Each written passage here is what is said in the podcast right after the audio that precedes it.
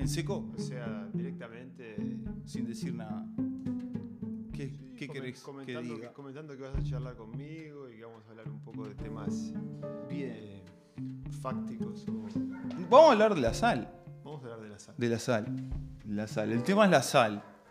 El tema es la sal en el día de hoy. Pero bueno, pero antes quiero presentar a, a- a Mariano. Mariano es doctor. No, no sos Todavía doctor. no, todavía, no. Falta un poquito. Estás haciendo el, el doctorado, ya hiciste la- una maestría en Hice una maestría en la Universidad de la República en Ecología y Evolución. Ecología y Evolución, UDELAR. Y después está li- eh, licenciado en Biología. Eh, biología no tiene mucho... En la, no, en, la universi- en la Facultad de Ciencias tenés una profundización en el último año, pero que no te recibís como licenciado en biología. O sea, a pesar de que luego estudies eh, oceanografía o lo que fuere, el título es licenciado en biología. Está bien, es como geología. Sí, no tenemos oceanógrafos en Uruguay. De hecho, tenemos, ¿No? es, una, es una carrera ¿Pero antigua. vos no sos uno? No, no, no, o no sea- sos oceanógrafo. No existe más lo que se llama una carrera en oceanografía. Eso existía en la, en la época de. en los años 70. Por ahí existía y ahí tenemos licenciados o oceanógrafos en Uruguay, pero ahora ya no, no existe más. Es como una especialización de biología. Ahora es, ahí va, es una rama, una- un último año eh, donde tenés materias específicas, pero no hay. Bastante extraño igual. Bastante extraño porque, porque, porque te, le sacan la pata física, ¿no? No, es, es una cuestión de, de intereses de. O sea, sí, o sea, es una cuestión de intereses del país. Por ejemplo, en Chile, donde tienen Claro. Una cantidad de costa y una dependencia importantísima. Son todo costa, básicamente. Sí, sí, costa y montaña. Eh, tienen muchísima más eh, carreras enfocadas a ciencias marinas. O sea, que son directamente, por ejemplo, biología marina. Te recibís de biólogo marino. Esos son los eh, lo- la gente que estudia los bichos de- de- Sí, sí, del, tienen- océano. Sí, estudian los bichos y algunos y los procesos eh, físicos también del océano. Vos estás haciendo eso ahora, ¿no? Ahora estoy. Tu doctorado. Mi doctorado estoy muy enfo- más enfocado a, a la fisiología de los organismos, pero siempre en el, en, en el marco de la ecología. Eso es importante definir lo que es la ecología, por ejemplo. La, Es como en una interacción, ¿no? Claro, pero en el, en el saber popular la ecología es eh, El que está usar pintado de poco verde. plástico. O eh, cu- cuidar el medio ambiente, o usar pocas bolsas de nylon. Eso no es la ecología, esos son los ecologistas. Sí, bueno, pero a uno le dicen ecología y lo primero que se asocia Claro. es, es eso, ¿no? Sí. Es, es lo verde y en, y en, bueno, cuidado del medio ambiente. Pero lo Sí. que es la disciplina científica de la ecología es mucho más... eh, es, es un poco, no, no más complejo, pero es completamente distinto. Y lo que estudia la ecología son las interacciones entre los organismos y el ambiente. O interacciones entre los organismos. Población. po- sí, entre, entre, entre individuos, entre, a nivel de poblaciones o a nivel de Se comunidades. trabaja con, con- con poblaciones, ¿no? Es, es algo que se maneja. No, por ejemplo, vos podés trabajar en ecología y trabajar a nivel individual. Por ejemplo, de, de un, or- de un- organismo solo, por ejemplo. Claro, sí, sí, sí. ¿Sí? ah, sí. Uno con el medio. Sí. Eso sería lo más básico que Sí, por la ejemplo, ecología. ver cómo eh, afecta a un organismo los cambios de salinidad. Bien. Este, y ver qué respuestas tiene, qué, qué pasa en el organismo internamente. Bueno, te fuiste a la médula. Bueno, pero vamos a empezar con eso. Con la sal. El tema de hoy. Así que Mariano es licenciado en biología general. eh, es máster por eh, la facultad. No, sí, Sí, facultad por la de UDELAR. Eso fue en ecología. En ecología y evolución. Perfecto. Y ahora un, estás, estás en Bremen. No sabemos. Al momento de escuchar esto no, no sabemos si vas a estar en Bremen o en dónde, pero estás terminando tu, tu tesis de doctorado en Bremen, en, el, en el Instituto Alfred Wegener, ¿no? Exactamente. Ahí va. ¿Tú sabés quién era, muchacho, quién era Alfred. Beckman? No. Sí lo sé, sí lo sé. un- Bien. un- era meteorólogo. Ajá. Era meteorólogo. Y Todo fue el que descubrió de. Fue el que descubrió la, lo que es- la tectónica de placas. Pero bueno, eso es otro tema. El, tema el tema que vamos a hablar hoy es, de la sal. Eh, vamos a hablar de la sal. A mí se me ocurre que no todo el mundo ha pensado, o capaz que sí, yo creo que un niño ya se lo pregunta, pero ¿por qué, por ejemplo, en la playa doy eh, dos pasos para un lado y tengo agua dulce y doy dos pasos para, para dentro del océano y tengo agua salada. ¿Qué, qué, cuál es la barrera? ¿Qué es lo que pasa? ¿Por qué de un lado está la sal, del otro lado no está la sal? ¿Por qué? La pregunta es, ¿por qué el agua del océano es salada? Esa sería nuestra gran pregunta. Sí, es una, es una pregunta que en mi caso personal, por ejemplo, no me surgió muy, muy temprano. En, es algo que la playa o el mar está tan, tan naturalizado, es algo tan, sí, tan, tan obvio para nosotros en general, ver que el agua es salada o que nos piquen los ojos o, lo, que, o lo que sea, que creo que no, no, no, es una pregunta tan obvia hasta que uno es un poco más grande y se hace algún otro tipo de preguntas. Eh, y la pregunta en verdad es, es bastante simple. El, agua marina... Eh, ¿La pregunta o la respuesta? La respuesta, claro. ¿En serio? Tan, bueno, sé que iba a ser más complicado. Simple, diga, diga sí o no. Digamos que, la respuesta es, es salado porque tiene el agua tiene sales disueltas. Claro. Esa es la pregunta. No, esa es la respuesta. Esa es la respuesta, ¿verdad? Sí. Eh, lo, más complicado de entender es, bueno, de dónde vienen todas esas sales que se disuelven en, el, agua, en el agua marina, ¿no? En el agua... ¿Por qué ahí? A mí, a mí lo que me surge es, ¿por qué ahí? ¿Por qué ahí? Bien, sí. Eh, yo, eh, ojo, yo me di cuenta de grande, claramente, pero, pero, pero después de, de, un poder de abstracción impresionante, llegué a la conclusión de por qué iba la sal hacia ahí. O sea, los océanos, ¿estamos de acuerdo? Pero primero, yo creo que tenemos que definir qué es la sal, ¿no? Eso sería bueno. Yo creo que ibas hacia ahí, ¿o no? Sí, eh, eh, es que vamos, tenemos que ordenarlo por partes. Es un tema simple, pero igual merece. Eh, bueno, como dijimos, la salinidad en el agua es producto de las sales disueltas en el agua, y la cual, en el caso del agua marina, está, y bueno, en el caso de todas las sales, digamos, la, composición principal es cloruro de sodio. O sea, eso, eso es lo que la definición... NaCl. Esa es la definición de, la composición química de la sal. Eh, del cloruro de sodio, porque... Sí, sales, hay, otras. Exacto. Sales hay más, pero eh, el, componente mayoritario es NaCl y es lo que le da el gusto salado. Exactamente. Básicamente. Y, y, bueno, en el agua, en el agua de mar tenemos el, cloruro de sodio, pero además tenemos muchas otras sales disueltas, pero mayoritariamente es cloruro de sodio, que es como el 85 o el 90% de las, de las, de, las sales? De las sales. Mira, como el nitrógeno en, la atmósfera. Puede ser que sea más igual, esto habría que, habría que corroborar. no, pero sin lugar a dudas es, es, la sal eh, que está más presente, ¿no? Sí. Yo creo que sí. Y bueno, y después entender, o, entender cómo, cómo llega esa sal y por qué. ¿Por qué llega SNA y SCL y se queda ahí? Porque el tema es que se queda ahí. Sí, es, es, el proceso en verdad básicamente es que el océano es un, reservorio de sal. Eso quiere decir que a, través de, los años se va acumulando agua que viene del continente. O sea, la, respuesta es, es, simple. El agua que está en el océano viene de la Tierra. ¿Cómo? Bueno, eh, a través de arroyos, de, ríos y, bueno, y de escorrentía, que es, bueno, eh, cuando la lluvia lava la tierra y ahí eh, en ese lavado arrastra las sales hacia el océano, que se fueron acumulando a lo largo de la historia y, bueno, en teoría esto... uno tendría a pensar que la sal en el océano tiende a aumentar y va a aumentar. Y si uno mira a escala de tiempo muy amplia, eh, esperaríamos que la sal en el océano aumente, ¿no? Bueno, sí, sí, ahí entraría una escala mayor de tiempo, que sería también la, escala de, movimiento de las placas tectónicas, que en realidad qué es lo que modifica ese espacio creado, que en realidad el océano es, es, lo que decías vos, es un gran cuenco, ¿no? Es el lugar más bajo del mundo, es hacia donde va el agua simplemente por gravedad. Porque si el agua siempre tiende a ir de lo más alto a lo más bajo. Cuanto más alto está, más energía potencial se dice que tiene. Porque tiende a bajar. Está en un estado inestable. Sin embargo, en el, en el, en el océano es el último reservorio en fase líquida, ¿no? Que ahí eh, eh, llega ahí y bueno, y queda ahí, salvo Bien.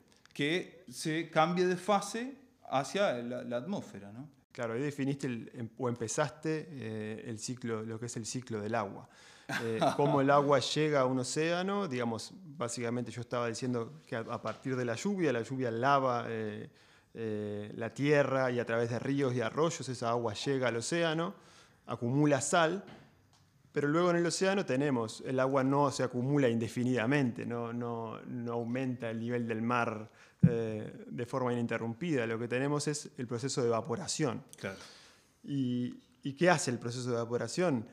Transforma agua en estado líquido a estado gaseoso, pero en esa, en esa transformación el- lo que es la sal, eh, o sea, NaCl. el, el- el cloruro de sodio y las otras sales quedan en el agua. Entonces por eso decimos que...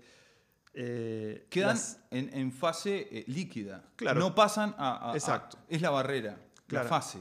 Exacto. Entonces, por eso decimos que entra, entra un volumen de agua con sal al océano, pero luego parte del volumen de agua se evapora, pero la concentración de sal tiende a aumentar en el Es océano. entonces es un balance positivo para la sal en el océano. Exactamente. Porque se está yendo agua, lo están sacando del sistema como, como vapor y va entrando. Claro. eh, va entra- ah, bueno, yo creo igual que se debe evaporar más rápido de lo que le llega. No sé, ahí, bueno, ahí hay que ver esas dos variables. Pero está, son, son diferentes No, bueno, momentos. ¿no? Eso, eso, claro, e- esa, esa variabilidad entre, entre el balance eh, precipitación y evaporación es crucial Claro. eh, en, en definir la, la cantidad de sal, por ejemplo, en diferentes regiones del mundo. Claro, Ahí- ahí- el ambiente. Claro, ahí, empieza a correr lo que es el ambiente. Exacto. Por ejemplo, si vos mirás casos así bien eh, claros, el, el mar Mediterráneo tiene una composición salina muy, muy, una concentración de sal o salinidad muy alta. Sí. Y bueno, esto es- ocurre porque es un- una zona seca donde hay mucha evaporación en relación a lo que existe de precipitación. Entonces tenemos un balance ¿no? de, de- de mayor evaporación que precipitación y eso hace que se acumule más sal en el agua. Claro, eh, aparte entra menos agua ahí. Estamos hablando que no. eh, Es, es, es, digamos, es un cuerpo de agua, pero que está rodeado ya de, de continente. Entonces Claro. eso, eso la, la Sí. hace como estar quieta ahí, ¿no? Y le da más poder a, a- a- a la radiación solar para, para, Claro. para, para, para sacar agua y dejar sal. Entonces Claro. va quedando más salado, eso está. Sí. Y, y, por ejemplo, lo, lo que decís es tal cual y tenés el caso más extremo de eso en el- lo que es el mar muerto. Que Claro, básicamente claro, el- eso es un sistema ya confinado Sí, del en todo. verdad se llama mar, pero si uno lo ve en el mapa que está en, en- en pleno Medio Oriente, es un gran lago, ¿no? Es- Claro. es- lo ves y Sí. es un gran lago que está, no sé qué es, entre Israel y Jordania. no, no- No no sé exactamente, pero es, en el. Medio Oriente. Debería saberlo. Eh, y ese es el caso más extremo. Tenemos ahí, por ejemplo, la salinidad por lo general tiene una medida que es en cantidad, cuántos gramos de sal tenemos por kilogramo de agua. Gramos porque es, Es gramos por kilogramos de agua. Ahí va. ¿no? Básicamente Sí, serían como milímetros en metros. Es Eh, por mil. Sí, ahí va. Es un- Ahí son va. una parte por mil, digamos. Ahí va. Y en la salinidad promedio del océano ronda los 32, 33 eh, Gramos digamos, por gramos kilo. por kilogramo de agua. 32. Más o en promedio, ¿no? en Es- todos los océanos, así, un promedio hace- de todos los un océanos. promedio, sí. Es- ese es el promedio más o menos de- 32. De, la salinidad del agua. ¿Cuánto da en el Mediterráneo? No, en el Mediterráneo es levemente más superior, ¿Levemente? Pero, pero no exorbitantemente como lo es en el Mar Muerto. que- ¿Cuán- que- ahí que- va? No recuerdo bien esto, pero son varios, un orden de magnitud por encima, quizás eh, Ah. 300, 200 gramos por, por 200. kilogramo. Hay que chequearlo. Acá estamos dando un poco de, de ciencia inexacta. Sí, Eh, bueno, está, pero el caso más extremo, si queremos un caso bien extremo, es el Salar de Uyuni. Ahí, eh, ahí no hay nada. Claro, No pero, déjame terminar con lo que es el Mar Sí. Muerto y ya va directamente a lo que sí, es un salar, porque ¿por qué es más extremo todavía que el Mediterráneo? Bueno, Más eh, chico. es más chico, hay mayor evaporación y lo que no tiene es salidas. Claro, Es una cuenca, está, confi- está completamente confinado, no tiene lo que sería una, una- una salida de, de ríos ni, ni- ni de nada. Eh, entonces, claro, eh, se, se- se sigue acumulando agua porque es una cuenca hidrográfica y, Y, pero bueno, Es la parte más baja en ese lugar. Exactamente. Y, qué- cuál, y eso, eso en, en, en escala otra vez de tiempo muy, muy, muy, muy grande o larga, eh, termina generando lo que son los salares. O sea, si, No, sí, está, pero está bueno también el ejemplo para ver que, que, claro, eh, ese lago o, o el, el mar Mediterráneo se, se formaron simplemente por una lógica geográfica que le llega agua de algún lado y a su vez se acumula ahí porque es la parte más baja Ujú. De- del lugar. Claro. O sea, hay, yo creo que hay, hay una condicionante que es eh, geológica Sí. de, que, que propicia que ahí se acumule agua en ese momento. Y, muchas veces está conectado, es, es- es lo que vos decís. O sea, el océano está completamente libre, ¿tá? pero en un momento se cierran esos océanos también. Claro. El- lo que le pasó al pobre, eh, ¿cuál era el mar? el negro era. Muerto. El mar muerto lo que le pasó es que en un momento lo cagaron, en un momento hubo un cambio de condiciones que hace que ese sistema esté muriendo. Es un sistema que está muriendo, un sistema eh, acuático que está muriendo, que está cumpliendo un ciclo. Igual, eh, sí, Y, está y- muy... y lo que lo limita, lo que empieza a actuar ahí, lo que lo cagó y lo empieza a matar y transformar en salar, es, es la tectónica. Ujú. La tectónica no deja que le llegue a, más voy a agua. hacer, voy a hacer un pequeño paréntesis, Sí. porque, porque a Pablo, eh, que es quien está hablando ahora, no lo, no lo presentó nadie y parece que es una persona que sabe de geología nomás porque es culto, pero no, es, es geólogo el muchacho.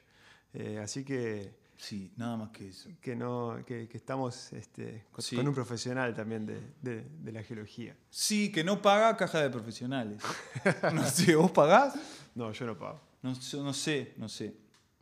Vamos a ver, estamos viendo, estamos viendo eso. Pero seguí, con- eh, seguí explicándole. Es que me, me, me pusiste nervioso Bueno, no, la bueno, ahora, porque ahora tenés miedo porque estás hablando, estás, estás hablando de la ciencia. Con nombre y apellido, claro, claro. No, no. Está, no. Estábamos en eso del Mar Negro, ¿verdad? Mar Negro. Mar era muerto. El Mar que, Muerto. que- que siempre es- me que se le llama mar muerto eh, porque, claro, al ser tan salado, la- es, es difícil la vida en esa condición tan salada. Imagínate eh, un bicho teniendo que vivir con, es- con esa concentración de sal, todo lo que eso implica, que después, si nos da el tiempo, podemos hablar un poco de la interacción entre, entre el agua salada y los organismos. Claro. Eh, pero Diría, claro, ese- ese- yo me imagino un organismo que en forma permanente está diciendo pata salado. qué salado. No. Todo el tiempo. "Ah, ah, qué Este. Pero bueno, esa- el nombre viene de ahí, no sé Sí. qué tan antiguo es, pero es que las condiciones para la vida son muy poco propicias en el Mar Muerto. Claro, claro. Bueno, ahí va. Y, y- y- y seguramente ese mar muerto en el día de mañana se transforma en un salar, porque es lo que pasa, es lo que pasa en el, en el salar. Los más grandes del mundo, el, el- salar, son bolivianos. El que, están está en- acá, el que- están contra la cordillera. En, el, en el que todo el mundo se saca la foto con, Pa, con la, con gente Con chiquita. el agüita. no, con pero, esa la, la- Hacen la ese clásica- efecto de lejos distancia. Pero todo, ¿por qué todo el mundo lo hace ahí? Es, bueno, es un... Porque es todo blanco. Claro. Es todo blanco, hay como hay, solamente dos píxeles, es Claro. como el, el celeste del cielo y el blanco. Claro, te afecta menos, claro. Y, ven, y es todo plano, ¿no? Sí, sí, porque sí. porque eh, eh, sigue manteniendo la misma lógica que el lago, Claro. que, que es, un, es un plano completamente plano. O sea. Y, Bueno, y sí- y queda solamente la sal. Y ahí se acumulan diferencialmente las sales. Y una de las sales que no hablamos, que es minoritaria, pero, pero, pero que es muy importante para, para por ejemplo, la- eh, los celulares, es el litio. Claro. Son grandes reservas, la- la- las mayores reservas de litio que hay son en esta forma, en forma de, de- de salar, que es, es, es simplemente un, un mar muerto más muerto, ¿no? Claro. Y ya no es, ahí la acumulación de sal es 100%, dejó de ser ese 26 eh, gramos por kilo, pasó, ¿26 era? No, En 32. promedio un poco más. sí, 32 obviamente. gramos por kilo a ser 100%. Claro. ¿no? ¿Se 100%. sabe qué, qué capa hay de, de sal- de- en esos salares? eh, ¿Qué tan profundo? Yo no, eso no tengo la más pálida idea, pero ¿qué tan Y profundo? tiene que ser, ¿no? Ujú. Un poco Eso tiene que sé. ser. Un poco tiene que ser. O sea, por lo menos, bueno, eso se puede, se podría calcular. Ahí ya no, ¿Se podría calcular? no lo sé. Bueno, pero vos calculando el, el volumen del salar, si lo calculás, sabías que ahí había ese- esa cantidad de sal. Sí, sí, sí. O sea, eh, más para atrás, esa cantidad de sal tenía que completar un, un océano, tenía que ser 32. O sea, se fue No, desconectando. bueno, bueno, pero ahí tenés una. eh, le estás pensando como en algo estático y en verdad. O sea, el, el proceso de acumulación de sal eh, estaría, no sé, continuando. claro, podría ser rápido, podría ser un cambio en, en- el, Sí. en el aporte bueno. de sal, pero un aporte de sal no sé de dónde Mm. puede llegar a venir. Pero bien, no, no, todo, no, todos, no todos los océanos y los mares son tan salados. Por ejemplo, si, si, si vemos acá enfrente a, a Montevideo, tenemos lo que es un sistema estuarino. Claro. Muchos ya estarán relacionados con la, con la palabra, pero básicamente el estuario es, eh, es digamos, el- donde desemboca, por decirlo de forma simple, un río en el océano, donde tenemos ese, ese gradiente, ese, ese ambiente de mezcla entre agua dulce y agua salada. A eso se le llama estuario. Sí, Y- sí, y- pero y- tienen, tienen, están, están los dos igual de fuertes, que, que- que no es lo que pasa en todo lo que son las desembocaduras, porque después están los deltas, Mm. por ejemplo, Ujú. que vos, un delta es, llega un, un- un cur- el, el más conocido es el delta del Nilo, Ujú. es el río Nilo que desemboca en el mar Mediterráneo, pero claro, el- es un hilito el Claro, Nilo, vos claro. lo ves, es un hilito, y ahí, o sea, hay una predominancia del mar sobre el, el- el- sobre el río. Claro. Es mucho más grande el mar que el río. En el caso de los estuarios, eso es un delta. Pero en este caso estamos hablando de estuario. Un estuario, los, los dos agentes, tanto el río como el, el- el océano, tienen como la misma fuerza. Es tan Claro. ancho el borde, ¿tá? es tan ancha la, la- la interacción. El río de la Plata es algo... Sí, Es, de un hecho, uno- invento, uno que no los- es un río. Es uno de los estuarios más grandes del mundo. sí, O sea, es- claro, es un sistema único. sí. pero se caracteriza por, por- esa interacción. Y, y- y eso era una de las cosas que yo quería hablar, que, que- que es de, de- de la otra propiedad que le transmite la sal al, al- al- al- agua, que es la densidad. ¿no? Ujú. Y yo creo que es por eso es que es tan, es tan particular, porque eh, el agua salada, o sea, por eso es que se dan lo que son las corrientes termoalinas. ¿no? Sí, pero definir, podemos explicar un poco eso de la densidad y la, y, y la salinidad. Sí. Eh, en verdad, sí, es muy simple de entender. Eh, la regla es agua más salada, el agua más pesada, o sea, agua más densa, digamos, decir pesada por decirlo de forma Tiene más también. cosas. Sí. Tiene esos 32 gramos de más. Exactamente. Pesa Pe- más. Pesa más. Entonces, ¿qué pasa? Si tenemos agua eh, dulce y agua salada, las mezclamos de repente, el agua salada va a tender a irse al fondo y el agua dulce se queda en la superficie. Y eso, y eso pasa en muchas desembocaduras. Hay diferentes casos, diferentes tipos de estuarios, categorías, pero básicamente el- el- la, in- la intrusión del mar por los, hacia, hacia, eh, digamos, el continente en un estuario es por debajo. ¿no? En la desembocadura, de la- cuando desemboca el río, el agua dulce va por la superficie y el agua salada se, digamos, eh, se introduce por debajo. Esto se mide, ¿no? O sea, hay toda una ciencia detrás, que justamente la oceanografía, que, que- que estudia esto y mide parámetros. ¿tá? Vos vas con un barquito ¿tá? a cruzar el río de la Plata, ¿tá? y a ese barquito le pones varios sensores, uno en diferentes profundidades, y vas midiendo la salinidad, vos tenés perfectamente que poder eh, eh, diagramar eh, lo que sería el perfil Sí. de, de- de- de- de esa interacción entre el agua salada y el agua, y el agua dulce. Y eso se ve, claro, el agua salada entra por abajo y el agua dulce va por arriba. Eso es básicamente lo que pasa, ¿no? Sí, de forma se da como simple, le- sí. pero se da como se da esa forma como de dedo justamente. Hay como dedos Sí, sí. salinos, incluso creo, creo que tienen ese nombre. Puede ser o no. Puede ser o no. Sí. Capaz que no. Capaz que no. Pero no, no, yo creo que sí. El caso más extremo de esta interacción eh, de densidades era, era, yo siempre cuento la misma anécdota. no, pero... ¿A pero- tus hijos se te ha contado? no, no, no tengo, no tengo. Es, es, es de los nazis. Eso piensa él. Es de los nazis. Es de los nazis. Y bueno, vieron que las historias de, de los nazis de la Segunda Guerra Mundial, siempre- para mí, siempre son interesantes. Y más cuando es como de espionaje, ¿no? Y, y en este caso es eso, desde la guerra de los submarinos que se dio en la, en la- en la Segunda Guerra Mundial, se desarrolló toda una tecnología nueva de submarinos porque... Y, y lo- y los que estaban más despegados eran los nazis, pero por un tema de necesidad. No tenían salida al mar, porque los ingleses se la habían bloqueado en el norte, ¿tá? por arriba, con todos sus barcos, la flota más grande del mundo, y, y no tenían por dónde salir. Por el Mar del Norte, sí, sí. O sea, claro, el Mar del Norte es lo que estaba bloqueado. Y había también, le habían puesto minas, en todo una- Un, un relajo. Ahí ya estaba todo, todo podrida la cosa. Y los locos tenían que salir de alguna forma. Y bueno, una de las formas es salir por el estrecho de, Gibra- de Gibraltar, ¿no? O sea, bajar, digamos, desde Alemania hasta el Mediterráneo. Sí, Porque- eso lo podés hacer fácil. Vos que vivís Ten- ahí, Tenés que, ten- tenés que cruzar, tomás el tren. tenés que cruzar los Alpes. los Alpes. Pero- ¿Hay algún cruce? Sí, sí, sí, claro. Sí. Eh, Capaz que ellos ya tenían alguna base ahí. capaz. Sí, sí, sí. Bueno, en Italia, conexión con Italia directa. Claro, claro. O sea, claro. eso- Bueno, el, el- el nido de, de- de- de- que le decían el nido creo que era en Suiza, que era donde Ajá. estaba, estaba, estaba Hitler, ¿no? Claro. Ahí, se, ahí, ahí se quedaba mientras bombardeaban París, ponele. Claro. Un capo, un loco. Un- Digo, tenía miedo aparte, claramente, Sí, sí, sí, si sí. se encanutaba ahí.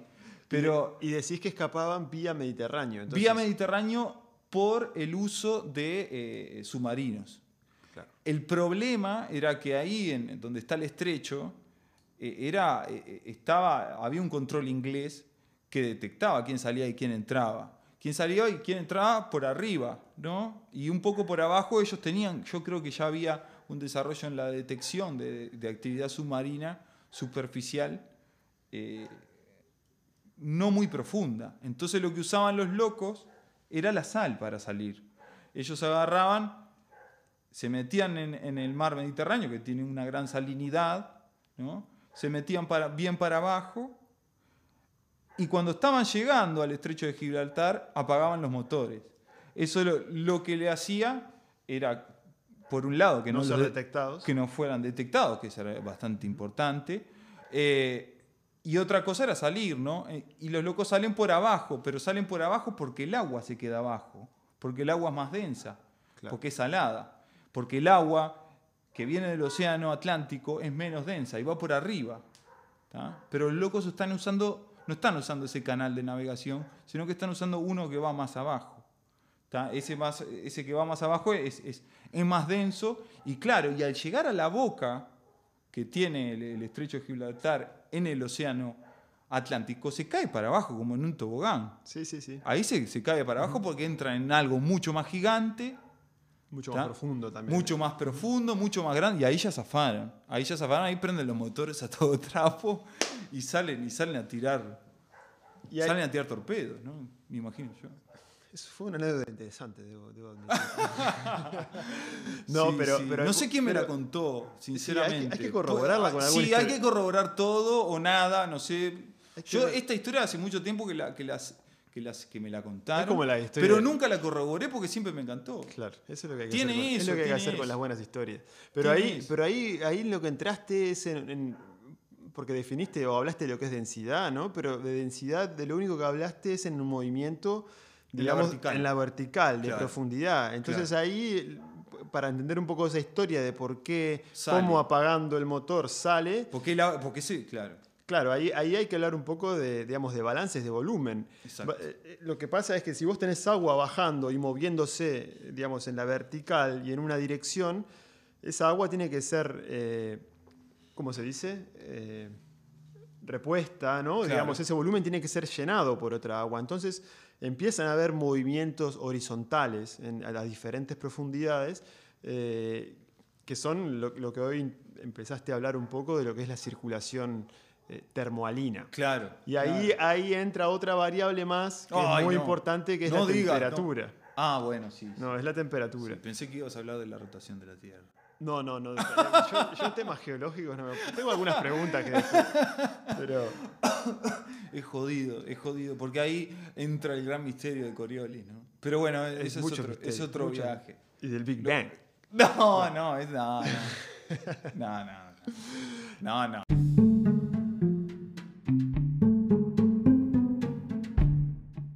Estamos hablando, Pero- de, de- estamos hablando de la sal. Le quiero eh, por si recién se engancharon, estamos hablando de la sal. De la sal en el océano. Bueno, básicamente. estamos llegando a la- al punto en que vinculamos la sal, o sea, básicamente cloruro de sodio disuelto en agua, con circulación oceánica, ¿no? Es, un, es un, algo que, que- que- que impresiona un poco. Yo me lo imagino como una telita de sal, ahí como un gusano. No sé, Me, imagino como es un gusano metido en algo mucho más grande. O sea, cuando recién entra, o sea, ese tobogán que yo decía, de, que, que sale, que sale del mar Mediterráneo, cuando entra para mí al, al- al- al océano entra como un gusano. Ujú. Y después como que se va diluyendo. Entra, entra lo que se, ah, se conoce, ese, eso que vos llamás gusano o cilindro, el término específico es una masa de agua. Claro. Es básicamente un volumen de agua con ciertas características, una de ellas muy importante, salinidad, y la otra temperatura, que se mueve como un todo y no, y no, no se mezcla o no, Claro. no se mezcla con el, el agua de alrededor, el agua circundante. Y eso circula.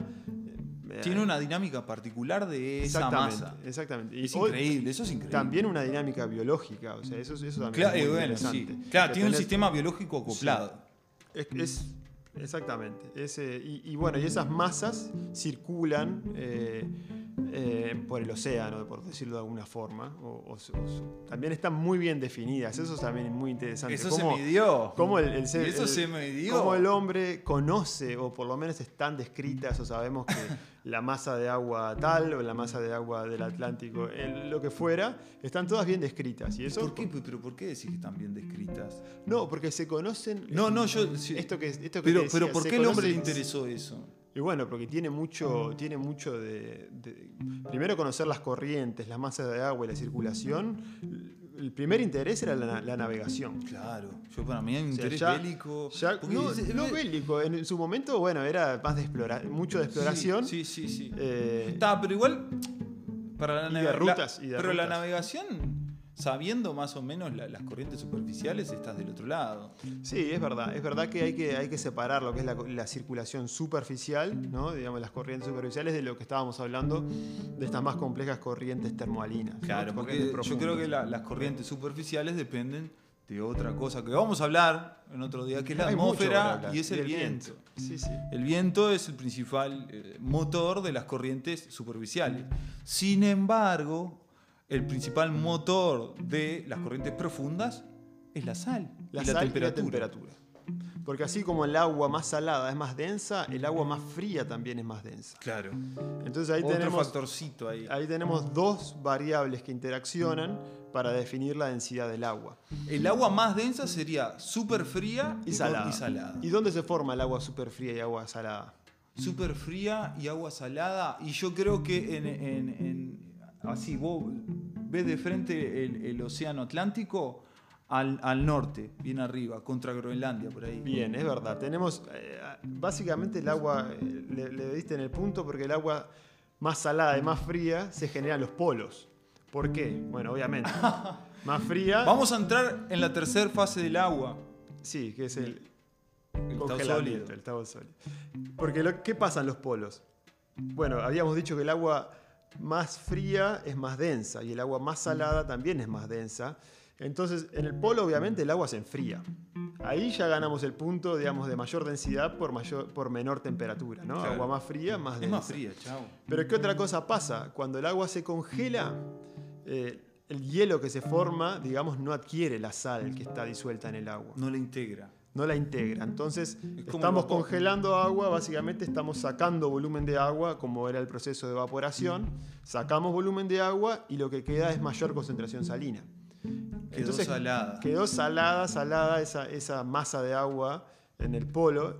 ¿Y qué empieza a pasar? A medida que aumenta la densidad de eso, se hunde. Se empieza a hundir. Se empieza a hundir y empieza a circular por el océano profundo. Yo ahí es- me lo imagino como un gusano que está entrando. Sí, va. que se está hundiendo. así. Y ahí esa agua es, puede recorrer, cruza, cruza todo, todo el océano, cruza el Atlántico, eh, es, un, es, es un- si puede mirar y puede mirarlo gráficamente cómo es la circulación termoalina, impresiona, porque es Sí. grandes volúmenes de agua que se mueven simplemente por diferencias de, salinidad, de densidad, de salinidad y de temperatura. Y se mueven todo el tiempo. Sí, es una circulación constante. Sí, sí, es increíble, es Sí. increíble. Eh, siempre a mí, lo- cuando lo vi también, me, me- me resultó difícil de entender un poco, pero está bueno eh, empezarlo a pensar eh, eh, des- desde ese punto de origen, ¿no? Que es ahí, al norte del, del, del océano eh, Atlántico. Bueno, No, también tenemos en- formación en el mar de Weddell, en la, o, Mar de o en la, en la, digamos, en lo que sería la, cerca de la Antártida. cerca de la Antártida, pero del lado del océano Pacífico, ¿no? Si te fijas dónde está el mar de Weddell, está bastante hacia el Atlántico, te diría. O sea, ¿Está al lado del Atlántico Está, en ahí? el- está como en el la medio. punta hay- de Chile ahí. sí, hay que ver- no, no, en la, en la punta está la península antártica, pero la península antártica es el, es el, el lado, eh, el lado oeste del mar de Weddell. De alguna forma. Hay- ahí, ahí habría que verla dónde está. Está ahí, está ahí. Ese es otro lugar, bueno, pero, pero, pero por lo mismo que la otra. Sí, sí, sí, sí. Lo mismo, Es el lo mismo mismo. proceso. Es lo mismo. Sí. Es lo mismo. Se congela el agua y se enfría. Sí, ahí, y ahí básicamente estaríamos completando el, el ciclo del agua. Empezamos con la, con, con la precipitación, ¿no? Empezamos diciendo que, la- que el agua de mar es salada por todas las sales que se arrastran desde, desde la tierra y que se van acumulando años y miles y millones de años en el, en el mar, en el océano, que después a su vez a través de la evaporación del agua eh, se sigue, o sea, se acumula aún más, digamos, porque se le saca el agua dulce al, océano y queda más salada. Y a su vez tenemos para, en la misma dirección el proceso de congelamiento que también, digamos, de alguna forma saca un poco de volumen del agua y, concentra la sal, ¿no? No sé, Mariano. Yo creo que. ¿Querés hacer una síntesis? No, bueno, ya medio que traté de hacerla hablando un poco de, de cómo todo este ciclo del agua afecta, afecta ¿no? el, el ciclo de la sal, de alguna forma. Ahora tengo conversación de- de- detrás de cámara que me, me- me distrae un Behind the poco. scenes. Bueno, no, eh, pero igual, que, eh, queremos agradecer a Mariano, está con, un, está con un pie en el avión, se está por ir, no sabemos hacia dónde, porque en realidad una, una de las cosas del programa es que no, que no sabemos en qué momento lo van a escuchar. Así que, eh, nada, sepan que estos temas, que este tema, por ejemplo, del océano es un tema que, que- que está pasando ahora. Eso sí se lo podemos decir con seguridad. Es un- es un- estén en el momento que estén, porque es un tema que involucra a todo el planeta Tierra. Así que, bueno, que, que supera al humano, que eso es, es algo que pasa. Que la sal va a seguir ahí, eh, exactamente. Se va a seguir Y- moviendo, ¿no? Se va a estar ahí, va a seguir generando los movimientos eh, oceánicos y, y bueno, yo agradezco la, Y bueno. agradezco, la- agradezco el espacio y, y- y el incentivo de estas ciencias inexactas que estamos a- de, las cuales Ah, ine- sí, son exactas sí, pero inexactas no. son nuestras opiniones y nuestro y nuestros No, números en algún sentido No. Pero es una ciencia inexacta. La ciencia de la Tierra no es, no- una ciencia exacta. no no no creo que nunca lo, lo vaya a hacer, ojalá que sí, pero no, no, es muy difícil calcularlo. Así que bueno, agradecemos a Mariano Martínez por haber venido y bueno, quedamos para, para, para darnos manija en cualquier momento. eso sí nunca para